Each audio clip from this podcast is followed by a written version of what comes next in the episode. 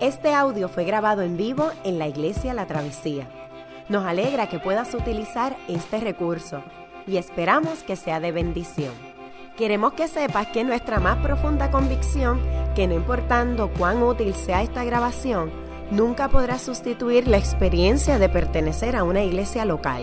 Sería un placer tenerte junto a nosotros en la travesía, pero de no poder ser así, nos gustaría ayudarte a encontrar una congregación donde puedas pertenecer y servir.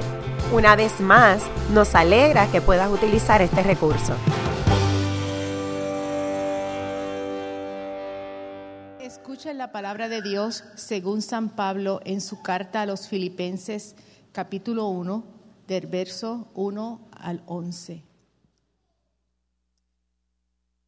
Pablo y Timoteo, siervos de Cristo Jesús, a todos los santos en Cristo Jesús que están en Filipos, junto con los obispos y diáconos. Que Dios nuestro Padre y Señor Jesucristo les concedan gracia y paz. Doy gracias a mi Dios cada vez que me acuerdo de ustedes en todas mis oraciones que por todos ustedes siempre oro con alegría, porque han participado en el Evangelio desde el primer día hasta ahora. Estoy convencido de esto. El que comenzó tan buena obra en ustedes la irá perfeccionando hasta el día de Cristo Jesús. Es justo que yo piense así de todos ustedes, porque los llevo en el corazón, pues ya sea que me encuentre preso o defendiendo y confirmando el Evangelio, todos ustedes participan conmigo de la gracia de, que Dios me ha dado. Dios es testigo de cuánto los quiero a todos con el entrañable amor de Cristo Jesús. Esto es lo que pido en oración, que el amor de ustedes abunde cada vez más en conocimiento y en buen juicio para que disiernan lo que es mejor y sean pures, puros e irreprochables para el día de Cristo, llenos del fruto de justicia que se produce por medio de Jesucristo, para gloria y alabanza de Dios. Amén. Se pueden sentar. Muy buenos días. Eh, me llamo Ronnie y yo soy pastor aquí en La Travesía. Um, hoy empezamos una nueva serie sería sobre Filipenses y si no conoces bien el Nuevo Testamento, nos alegra que, estás, ah, que estés aquí aprendiendo con nosotros. Ah, Filipenses es una breve carta en el Nuevo Testamento de solo cuatro capítulos y fue escrito a una iglesia ubicada en una colonia, así se dice, colonia romana llamada Filipos.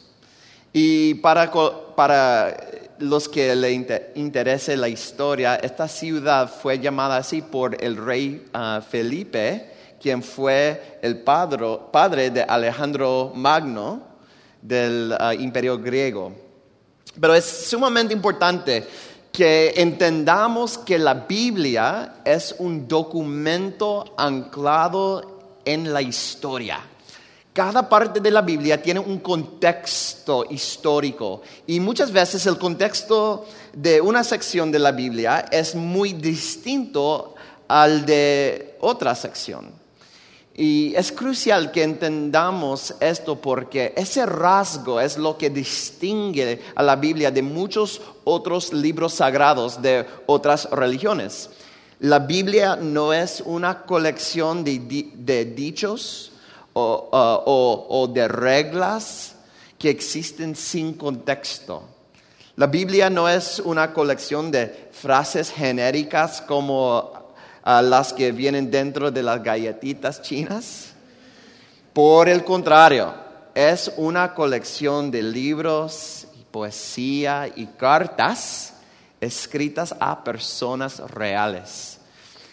Y, para que podamos entender su mensaje necesitamos entender la ocasión histórica en la cual esa parte de la Biblia fue escrita. Si no hacemos esto, nuestra tendencia será a proyectar nuestras propias ideologías sobre el texto Y haremos que la Biblia diga lo que nosotros queremos que diga en vez de permitir que su mensaje nos moldee. Así que durante el transcurso de las próximas seis semanas vamos a estudiar los pasajes principales de la carta, de la carta a los filipenses. Y hoy quiero aprovechar este tiempo para dar una introducción a una parte del, um, del contexto histórico y de los rasgos prominentes, o sea, particulares de, la, carta, de la carta del apóstol Pablo a esta iglesia joven.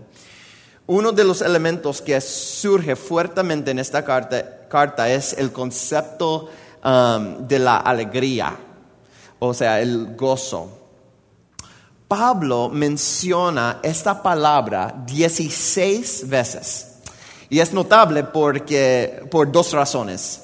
Primero, la carta es muy corta. Y como ya mencioné, solo tiene cuatro capítulos. Y, por eso hay, um, eh, y por eso hay que prestarle atención a la repetición de esta palabra. La segunda razón es que cuando Pablo le escribe a los filipenses, lo hace desde la cárcel. Él era un prisionero. Y traten de imaginar esto. Pablo está hablando sobre la alegría desde la celda de una prisión. Este tema no es algo académico para Pablo. Él está rebosando de alegría. ¿Cómo es posible? ¿Cómo podemos nosotros tener ese tipo de alegría? ¿Entienden por qué esta carta antigua es tan y tan relevante para nosotros hoy día? Yo no sé ustedes, pero mi vida es sumamente ah, volátil. Ah, mi corazón es volátil, eh, nuestro país es volátil. Todo en nuestra vida sufre de cambios y giros violentos, del calor al frío y de nuevo al calor. Y nuestras circunstancias nunca son consistentes. A veces nos encontramos en momentos de euforia, euforia intensa y otras veces nos ahogamos de dolor. ¿Habrá alguna manera de mantenernos eh, alegres en un mundo plagado de incertidumbre y circunstancias cambiantes? El mensaje de Filipenses nos responde con un contundente sí. La alegría es totalmente posible para ti y para mí, incluso en medio de todas nuestras dificultades. En otra carta a una, eh, a una iglesia, eh, de una iglesia distinta, el apóstol Pablo dice, lo siguiente. Él dice, más bien, en todo y con mucha paciencia, nos acreditamos como servidores de Dios en sufrimientos, privaciones y angustias, en azotes, cárceles y tumultos, en trabajos pesados, desvelos y hambre. Servimos con pureza, conocimiento, constancia y bondad en el Espíritu Santo y en el amor sincero con palabras de verdad y con el poder de Dios, con armas de justicia, tanto ofensivas como defensivas, por honra y por deshonra, por mala y por buena, ah, por buena fama, veraces, pero tenidos por engañadores, conocidos, pero tenidos por desconocidos, como moribundos, pero aún con vida, golpeados, pero no muertos aparentemente tristes, pero, pero siempre alegres, pobres en apariencia, pero enriqueciendo a muchos, como si no tuviéramos nada, pero poseyéndolo todo. Amén. Pablo está enteramente convencido de que estar alegres no importa las circunstancias, es vital, um, no, importa, no importa las circunstancias, es vital para lo que significa ser cristiano. Para entender esta dimensión del cristianismo tenemos que estudiar esta carta de Filipenses con esmero. Entonces, esta mañana quiero lograr dos cosas. Quiero explicar los orígenes de la iglesia en Filipos y luego quiero explorar la ocasión y la causa de la alegría de Pablo. Espero que habiendo estudiado el, contexto, estemos listos para adentrarnos en los pasajes específicos um, la semana que viene. Primero, veamos los orígenes. Um, muchas veces eh, al leer el Nuevo Testamento, simplemente no conocemos el trasfondo o, las historias detrás de las cartas de Pablo. Pero con Filipenses no es así. En Hechos, capítulo 16, podemos leer las historias de los primeros cristianos que se convirtieron en esa ciudad. Y déjeme explicar. En el libro de los Hechos se describe la expansión de la iglesia primitiva con lujo de detalles. Después de que Jesús resucitó, miles de personas empezaron a seguirlo en Jerusalén. Y la iglesia siguió creciendo. Y pronto los seguidores de Cristo estaban tan apasionados que se convirtió en un movimiento que fluía por Judea y por Samaria. Y después de unos cuantos años enviaron misioneros por todo el mundo y el misionero principal que se describe en Hechos es el apóstol Pablo. Pablo hace tres viajes misioneros que se registran detalladamente en el libro de Hechos. Durante el segundo viaje misionero de Pablo, él hizo varias paradas. En Hechos 16 nos dice que fue a Filipos, dice así. Zarpando pues de Troas, vinimos con, rumbo directo a Samotracia y el día siguiente a Neápolis y de ahí a Filipos, que es la primera ciudad de la provincia de Macedonia y una colonia. Y estuvimos en aquella ciudad algunos días. Filipos era una, una ciudad, ay, no está ahí, disculpe. Um, eh, Filipos eh, era una ciudad importante durante la conquista y la expansión eh, del imperio romano.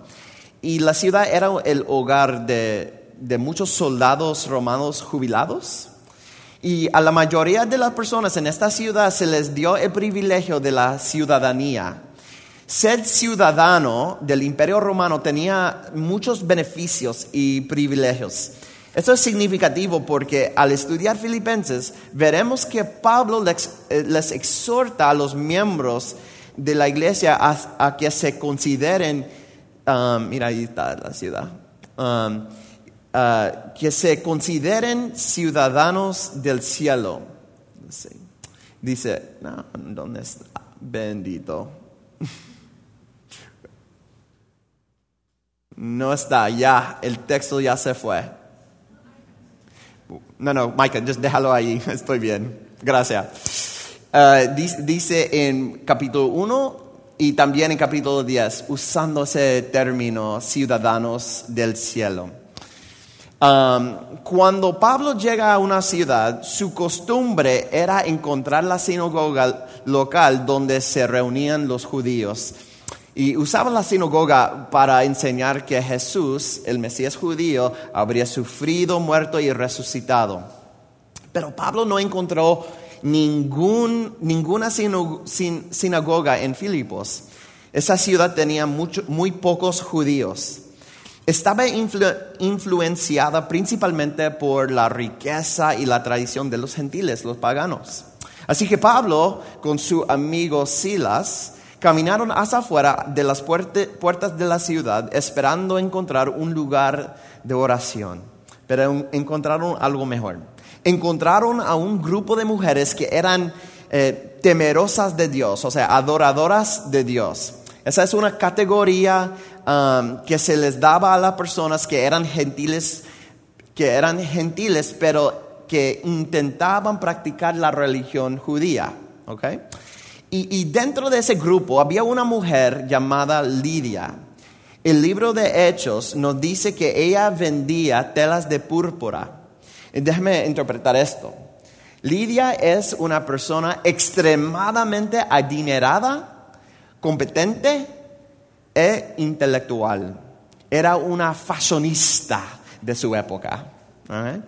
Su industria era excepcional y lucrativa y el hecho de que era mujer sugiere que era aún más capaz para su época. Ella estudiaba las escrituras judías, lo cual significa que era bien educada. Lidia era parte de la élite cultural e intelectual de su tiempo. Pero adivinen qué pasó el Señor le abrió el corazón al mensaje de Pablo. Y Pablo, que también era un intelectual, apeló a Lidia a través de la razón. Y ella recibió a Cristo como su Señor y Salvador. Ella probablemente es la primera persona convertida en la iglesia filipense. Pero hay más. De camino a las afueras de la puerta de la puerta de la ciudad, Pablo y Silas se encontraron con una joven, una joven esclava que estaba eh, poseída por un demonio. Imagínate. En este caso, Pablo no se acerca a ella de la misma manera en que lo hizo con Lidia. Lidia era intelectual e inteligente, pero ahora Pablo no habló de, filosofía ni hizo un estudio bíblico porque esta niña estaba poseída por un demonio. Dice el texto que el demonio estaba sumamente furioso con Pablo y se pasaba gritándole. Y esto duró muchos días. Así que final, ah, finalmente, ¿qué hizo Pablo? ¿Saben? Se aseguró de que ella tuviera un encuentro con Dios. Le gritó, en el nombre de Jesucristo te ordeno que salgas de ella. En ese mismo momento la joven se sanó y se convirtió. Tuvo una experiencia emocional poderosa con Cristo. Ella presumiblemente fue la segunda persona en convertirse.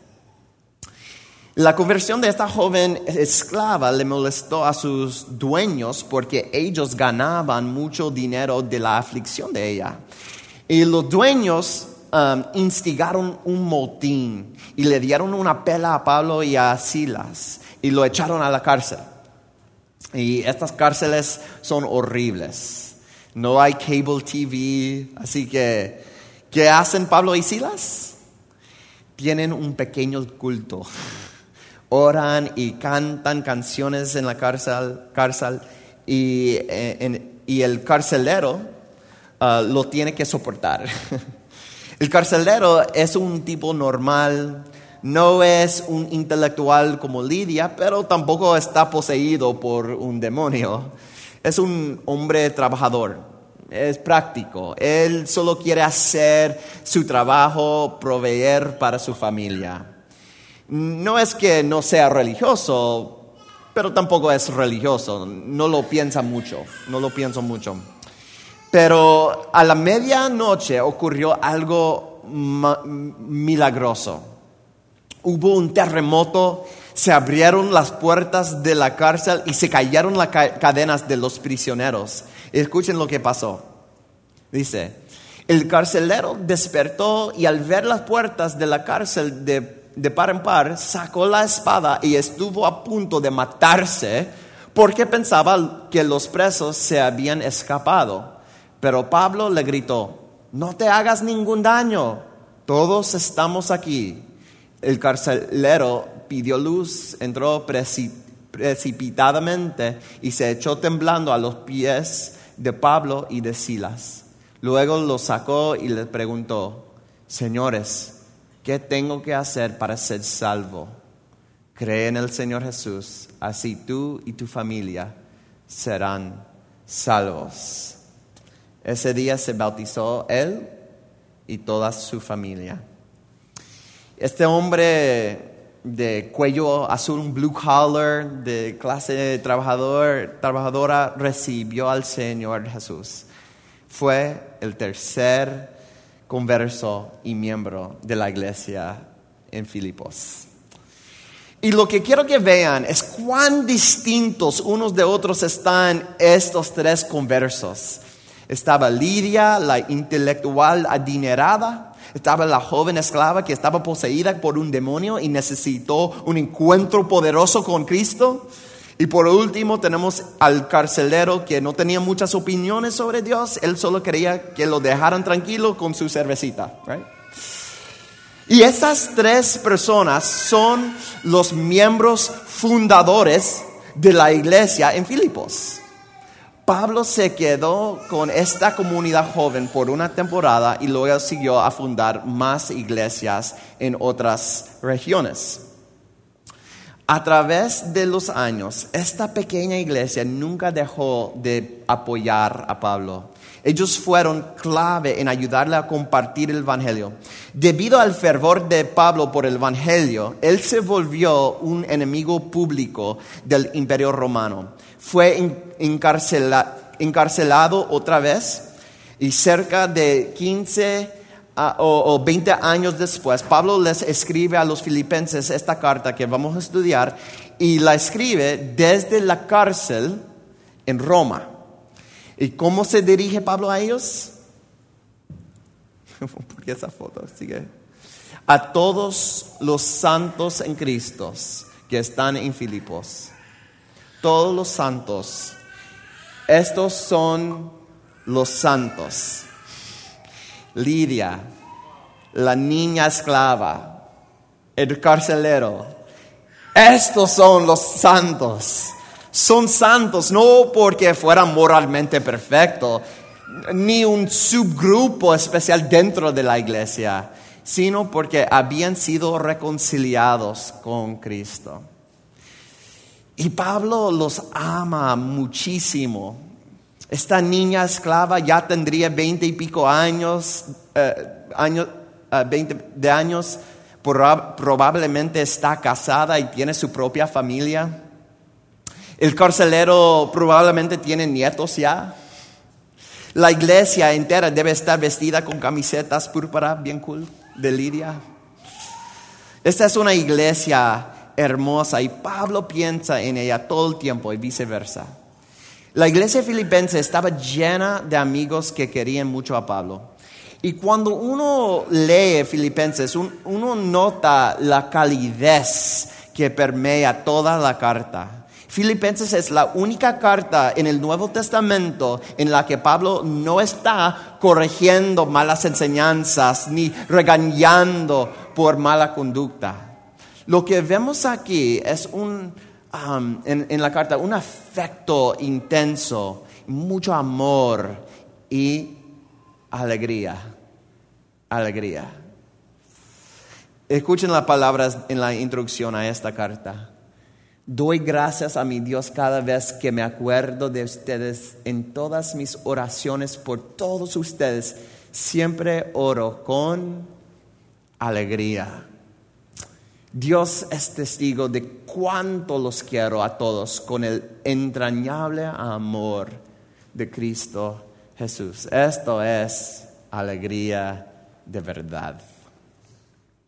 Y este es un buen momento para enfocarnos ah, en el tema del gozo y la alegría. Si queremos entender la carta de Pablo a los filipenses, necesitamos entender su alegría. Para Pablo, la alegría siempre es más profunda y más sofisticada de lo que pensamos inicialmente. Hay una intensidad en la alegría de Pablo que ni la tristeza más profunda la puede ahogar. ¿Cómo es que Pablo entiende la alegría? Esto es importante porque el gozo es la esencia del cristianismo. Me explico. La razón por la cual los cristianos pueden tener alegría es porque es una característica de Dios. Fuimos hechos a su imagen y nuestra capacidad de tener gozo existe porque es un atributo de Dios. Lo obtienes mediante tu relación con Dios. Y la idea es que nuestra relación con el Señor es tan cercana que recibimos un poco de lo que Él es right? Quizás pueda pensarlo así. Si a mi esposa Amanda le da catarro, en cuestión de un par de días me da catarro a mí. ¿Por qué? Porque estamos tan cercanos, nuestra relación es tan unida que lo que ella tenga me da a mí también. La alegría viene de nuestra, de nuestra unión con Dios mismo. El profeta Sofonías lo dice así. Wow, yes. Bendito, here we go. Ahí, Sofonías. Jehová está en medio de ti, poderoso. Él salvará, se gozará sobre ti con alegría. Gosh, que se, se gozará sobre ti con alegría, callará de amor, se regocijará sobre ti con cánticos. La alegría santa es lo que Dios es y ese gozo está disponible para ti y para mí. Ahora bien, es importante aclararlo eh, que lo opuesto del gozo no es la tristeza. Por ejemplo, Santiago dice lo siguiente, él dice, hermanos míos, tened por sumo gozo cuando os halléis, halléis en diversas pruebas. ¿Ve? Pablo en una carta distinta dice lo siguiente, él dice, en medio de todas nuestras aflicciones se desborda que mi alegría. Lo contrario a la alegría no es la tristeza. La alegría y la tristeza pueden coexistir. Este es un punto sumamente importante en la teología del Nuevo Testamento y creo que la iglesia ha fallado en expresar esto correctamente. Y si no entiendes esto, te volverás superficial. No es señal de madurez espiritual estar feliz en un funeral. Evitar las lágrimas y las emociones no es señal de fortaleza. Tristemente, nuestras iglesias han comunicado erróneamente que los cristianos tienen que estar felices todo el tiempo. Eso es falso. Cuando te haces cristiano, te vuelves a la vez más alegre y más triste que antes. ¿Por qué? Porque estás más conectado con la realidad. Miras alrededor y ves in- injusticia y, te empieza a importar. Ves que la gente toma decisiones autodestructivas en su vida y te importa lo suficiente como para permitir que te rompa el corazón. Ves orgullo en las personas que amas y ves cómo luego hierren a otros. Ser cristiano es estar más al tanto de la realidad y por lo tanto experimentas una tristeza más profunda. Lo contrario de la alegría no es la tristeza. Lo contrario de la alegría no es la tristeza, es la indiferencia. Los cristianos no somos indiferentes. Nos importan las cosas más que antes. Y como resultado experimentamos gozo y tristeza a la misma vez. ¿Ve? Necesitamos hacer este mensaje claro como el agua. Algunas personas llegan a la iglesia durante una temporada triste de su vida. Tal vez se dan cuenta de que necesitan a Dios y, quieren aliviar su dolor. El problema es que no están buscando perdón por, de sus pecados, más bien están buscando una medicina que pueda quitarles su dolor. Pero escuchen, escuchen, no se nos promete eso. El dolor puede que continúe. Nuestro Salvador fue un hombre experimentado en sufrimiento y somos unidos a Él.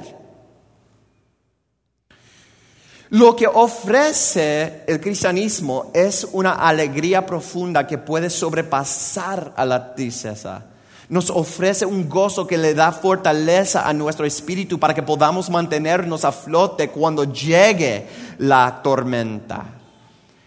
Cuando una madre da a luz a, un hijo, hay alegría y hay dolor. Ambos están presentes, pero la alegría sobrecoge el dolor y le permite a la madre reinterpretar el dolor. ¿Ve? Esta comprensión básica será crucial a medida que estudiamos la carta a los filipenses. Como dije anteriormente, la visión de Pablo sobre la alegría es más profunda y más sofisticada de lo que podemos entender inicialmente. Ahora, vamos a examinar la ocasión del gozo de Pablo en esta carta. ¿Por qué está tan alegre? En el capítulo 4 lo dice de manera muy explícita. Dice, por lo tanto, queridos hermanos míos, a quienes amo y extraño mucho, ustedes que son mi alegría y mi corona. Ustedes que son mi alegría y mi corona. La alegría de Pablo son sus hermanos y hermanas. En la introducción Pablo usa una palabra muy importante. Dice, doy gracias a mi Dios cada vez que me acuerdo de ustedes en todas mis oraciones por todos ustedes. Siempre oro con alegría porque han participado en el Evangelio desde el primer día hasta ahora. La palabra participar ahí, o a veces colaboración o comunión, en el griego es una palabra muy especial que es koinonia. Y esta palabra comunica algo más profundo que un acuerdo entre personas. Esta palabra comunica que hasta nuestras almas están entretejidas. ¿Ve? La alegría de Pablo nace al pensar que él, junto con gente a quien ama, es parte de un proyecto eh, mayor que sí mismo. De hecho, es más grande que su vida entera. La comunión un- eh, es unos con otros y es para expandir la alegría y la reconciliación. El Evangelio es un proyecto de reconciliación. Primero con Dios y luego unos con otros y luego con el trabajo para que nuestro trabajo no se sienta inútil o en vano. Y luego con el mundo que está plagado de racismo y guerra e injusticia. A través de Jesucristo, Dios ha actuado para restaurar todas las cosas a su relación correcta. Y Pablo está rebosando de alegría al saber que, su- que su alma ha sido entretejida con las almas de otros que también participan en este proyecto de redención. Y al final de los tiempos, este proyecto se cumplirá y un nuevo gozo irrumpirá eh, sobre toda la creación. Esta es la ocasión de la alegría de Pablo. Pero también nos ayuda a entender la causa um, de, la, de la alegría de Pablo. Permítame resumir uh, um, rápidamente lo que hemos discutido hasta ahora. Estamos a punto de estudiar la carta de Pablo a los filipenses y quiero que entendamos el contexto y los temas de la carta de Pablo. Primero, empecé mostrando los orígenes tan increíbles de la iglesia filipense y estas tres personas tan diversas en- de Hechos 16 eran representativas de la iglesia. Y, y nos ayuda a entender cuán importante para Pablo era la gente de esta iglesia. Sus amigos, eh, sus amigos eran la ocasión de la alegría de Pablo. Su comunión con ellos era tan poderosa que podía continuar con alegría, con gran alegría, a pesar de que estaba escribiendo desde la cárcel en circunstancias muy difíciles. La alegría bíblica es más profunda y sofisticada de lo que pensamos. Ahora terminamos con la causa, la causa de la alegría de Pablo. La comunión con el pueblo de Dios le daba alegría y su alegría no estaba atada a sus circunstancias. Aunque Pablo pudo haber sido ejecutado en la cárcel romana, su gozo nunca estaba en juego. Entonces, ¿qué, qué está causando esta alegría, este gozo inque- inque- inquebrantable? Hay una pista en la respuesta en los versos 6 y 10. Dice en verso 6, estoy convencido de que el que comenzó tan buena obra en ustedes la irá perfeccionando hasta que el día de Cristo Jesús. En verso 9 y 10 dice, eso es lo que pido en oración, que el amor de ustedes abunde cada vez más en conocimiento y en buen juicio, para que disciernan lo que es mejor y sean puros e irreprochables para el día de Cristo. ¿Qué es el día de Cristo? Pablo, que era un buen judío, creía lo que todos los judíos creían, que al final de los tiempos la voluntad de Dios prevalecerá y que Él purificará al mundo del mal en un día de juicio en el que el mundo entero será finalmente restaurado a su perfección original. Pero Pablo le hace un, un ajuste a esto en vez de Jehová, será Jesucristo. Jesús es el agente de Jehová para la redención. ¿Por qué es, es importante esto?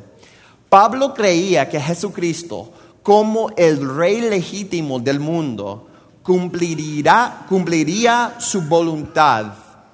Es decir, Él tendría la última palabra. Él es que él es el que escribe el último capítulo. Así cuando, así cuando Pablo sufre en este mundo, se ve a sí mismo compartiendo los, los sufrimientos de Cristo. Pero no solo su sufrimiento, sino también ¿qué? su gloria. Pablo lo, lo dice explícitamente en Romanos 8, dice así, pues si ahora sufrimos con Él, también tendremos parte con Él en su gloria.